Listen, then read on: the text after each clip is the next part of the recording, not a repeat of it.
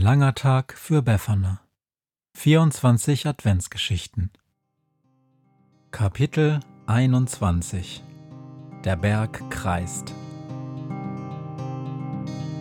Wenn der Wind einsam durch die Straßen fegt, wenn die kalte Nacht sich auf die Häuser legt, wenn in Fenstern Weihnachtsschmuck ins Dunkel scheint, dann sind Befana und ihre Maus nicht weit.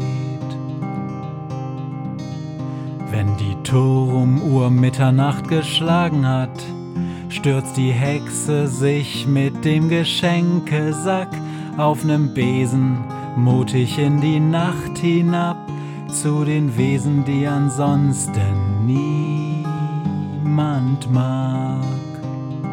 Weihnachtshexe Befana ist für alle Monster da. Alle Ratten, Kakerlaken, Geister, Spinnen, Feuerdrachen, alle unsichtbaren Ungeheuer, Zauberzeitmaschinenbauer freuen sich schon das ganze Jahr auf den Winterwind, denn der bringt deine Weihnachtshexe namens Befana. Die Weihnachtshexe sitzt auf Minos Motorrad und rast zusammen mit der Maus mit Vollgas durch die Stadt. Der Wind heult über ihn. Schnell hinaus, hui, in die Hügel vor der Stadt, brüllt er und sorgt dafür, dass sich die dicken Flocken, die vom Himmel fallen, wie ein weißer Vorhang vor der Hexe teilen. Bald schon fahren sie auf eine Hügelkette zu, Bereits von weitem können Befana und die Reportermaus im Schneegestöber die Gestalt des Zauberers erkennen, der im Schein der Straßenleuchten auf dem Besen sitzend einen Laster auf der Straße attackiert. Er saust im Sturzflug auf das Fahrzeug nieder und dreht erst im letzten Augenblick in einer steilen Kurve ab. Der Laster bremst scharf und kommt beinahe von der Straße ab. Wir müssen Mino stoppen, ruft die Hexe und hält an. Doch werden wir wohl Hilfe brauchen. Ich weiß auch von wem. Du, Mäuslein, musst in Windeseile zu dem Hügel dort. Kurz unter seinem Gipfel gibt es eine Höhle. Dort musst du hinein und laut nach Kastorp rufen. Sag ihm, dass die Weihnachtshexe Hilfe braucht, um Mino wieder einzufangen. Hörst du? Schrei so laut du kannst, denn ich bin sicher, dass er schläft. Und in der Zwischenzeit werd ich den schwarzen Zauberer mit dem Motorrad zu dem Hügel locken. Befana! Die Maus springt aus der Tasche auf die Straße. Wie soll ich so schnell auf diesen Hügel kommen? Befana nimmt ihren Hut ab, setzt die Maus hinein und streckt den Arm zum Wurf aus. Wind! ruft sie. Komm, wehe diesen Hut zum Hügel dort. Gib acht, dass unsere Maus nicht allzu sehr ins Trudeln kommt. Dann schleudert Befana den Hut mitsamt der Maus hoch in die Luft. Der Wind packt sich den Hut und wirbelt ihn in weiten Kreisen in die Höhe. Die Reportermaus reißt ihre Augen auf und krallt sich mit den Pfoten an der Krempe fest. Weit unter ihr sieht sie die Hexe auf dem Motorrad. Sie rast direkt auf Mino und den Laster zu. Der Hut fliegt dicht an einem Haus vorbei, dann landet die Reportermaus mit ihrem Hut auf einem Haufen Schnee im Wald dicht an der Hügelkuppe. Ganz benommen von dem Flug klopft sich die Maus den Schnee vom Fell. Sie steht vor einer kleinen Höhle, die sich trichterförmig in den Hügel bohrt. Weit in der Ferne hört die Maus den Motor des Motorrads knattern. Ich muss mich beeilen, denkt sie. Schnell, sonst ist die Hexe ganz allein. Und sie läuft hinein.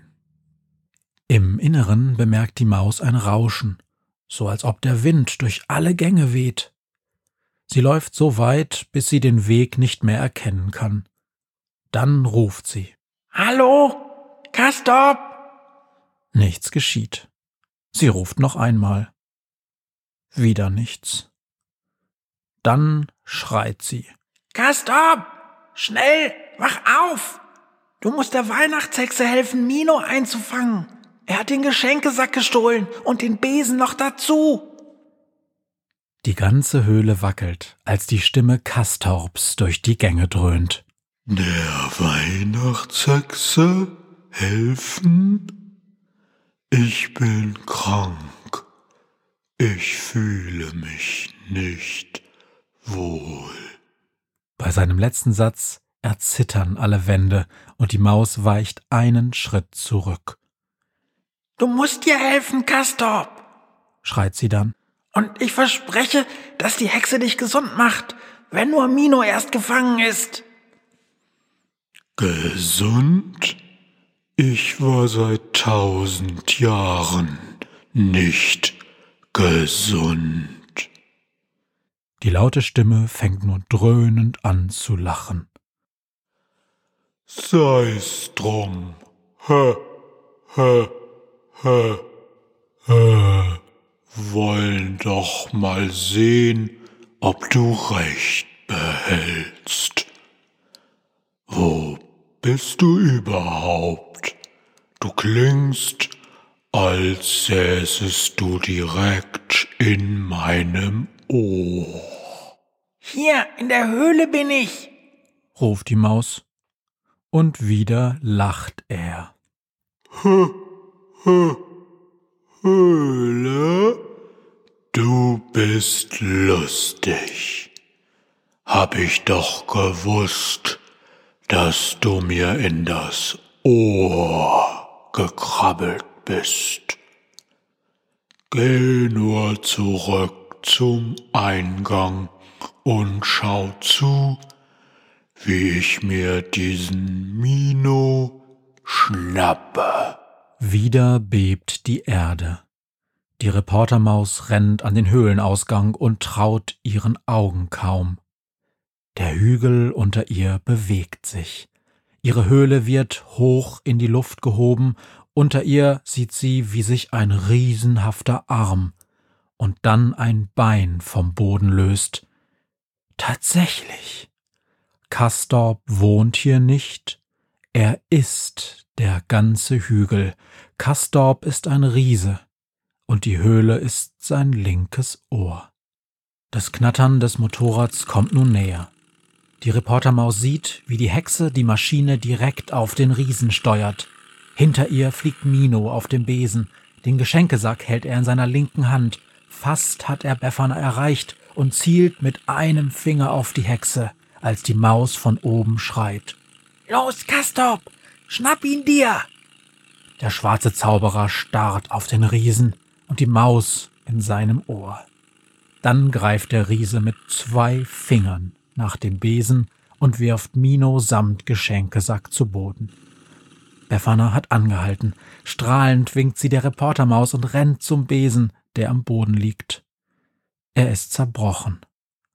Schnaubend wirft sie den kaputten Stiel zu Boden, schnappt sich den Geschenkesack und zieht ein Seil heraus. Sie geht zu Mino, der nun jammernd auf dem Boden liegt, und fesselt seine Arme. Hab ihn, ruft sie. Und der Sack ist auch noch da. Doch leider ist mein Besen hin. Der Riese Kastorp bückt sich tief, so dass die Maus der Hexe direkt auf die Schulter springen kann. Zum zweiten Mal schon muss ich mich bei dir bedanken, sagt die Hexe zu der Maus und hebt den Kopf nach oben. Danke, Kastorp. Sag, wie kann ich mich erkenntlich zeigen?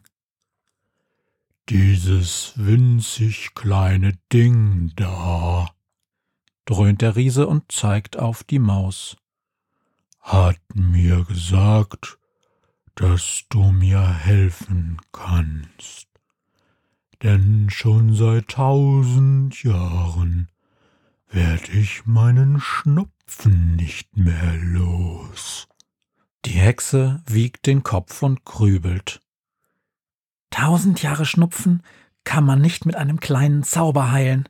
Dafür brauchst du Ruhe, Pflege und an jedem Tag 2000 Liter Kräutertee. Ich habe Mino heute just ein Zauberbuch geschenkt. Dort gibt es das Rezept.